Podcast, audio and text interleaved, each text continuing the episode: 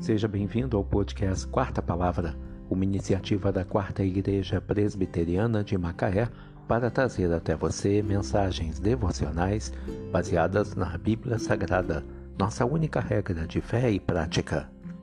Nesta terça-feira, 22 de novembro de 2022, veiculamos da quarta temporada o episódio 383, quando abordamos o tema As feridas doem, mas ensinam Mensagem devocional de autoria do Reverendo Hernandes Dias Lopes, extraída do devocionário Gotas de Sabedoria para a Alma, baseada em Provérbios 20, verso 30. Os vergões das feridas purificam do mal, e os açoites o mais íntimo do corpo. Quem não aprende com a dor, não aprende de forma nenhuma. As feridas não apenas rasgam nossa carne, mas também abrem sulcos em nossa alma. As mesmas feridas que doem também curam. Ao mesmo tempo que sangram em nosso corpo, também fazem uma asepsia em nosso íntimo. Os castigos curam nossa maldade e melhoram nosso caráter.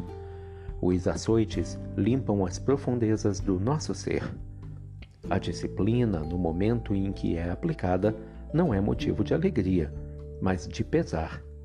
Depois, entretanto, produz fruto pacífico e promove a justiça.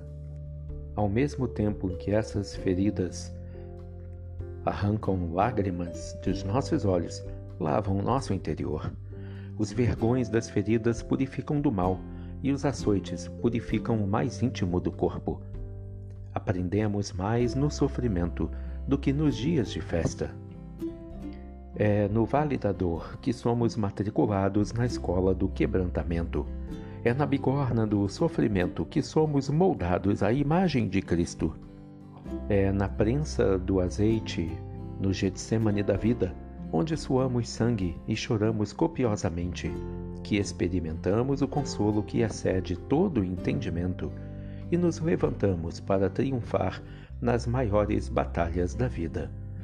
Deus não nos fere sem causa. Deus não desperdiça sofrimento na vida de seus filhos. Nossa leve e momentânea tribulação produzirá para nós eterno peso de glória acima de toda comparação.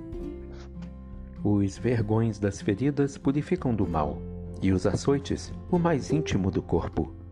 Provérbios 20, verso 30. As feridas doem, mas ensinam. Que Deus te abençoe.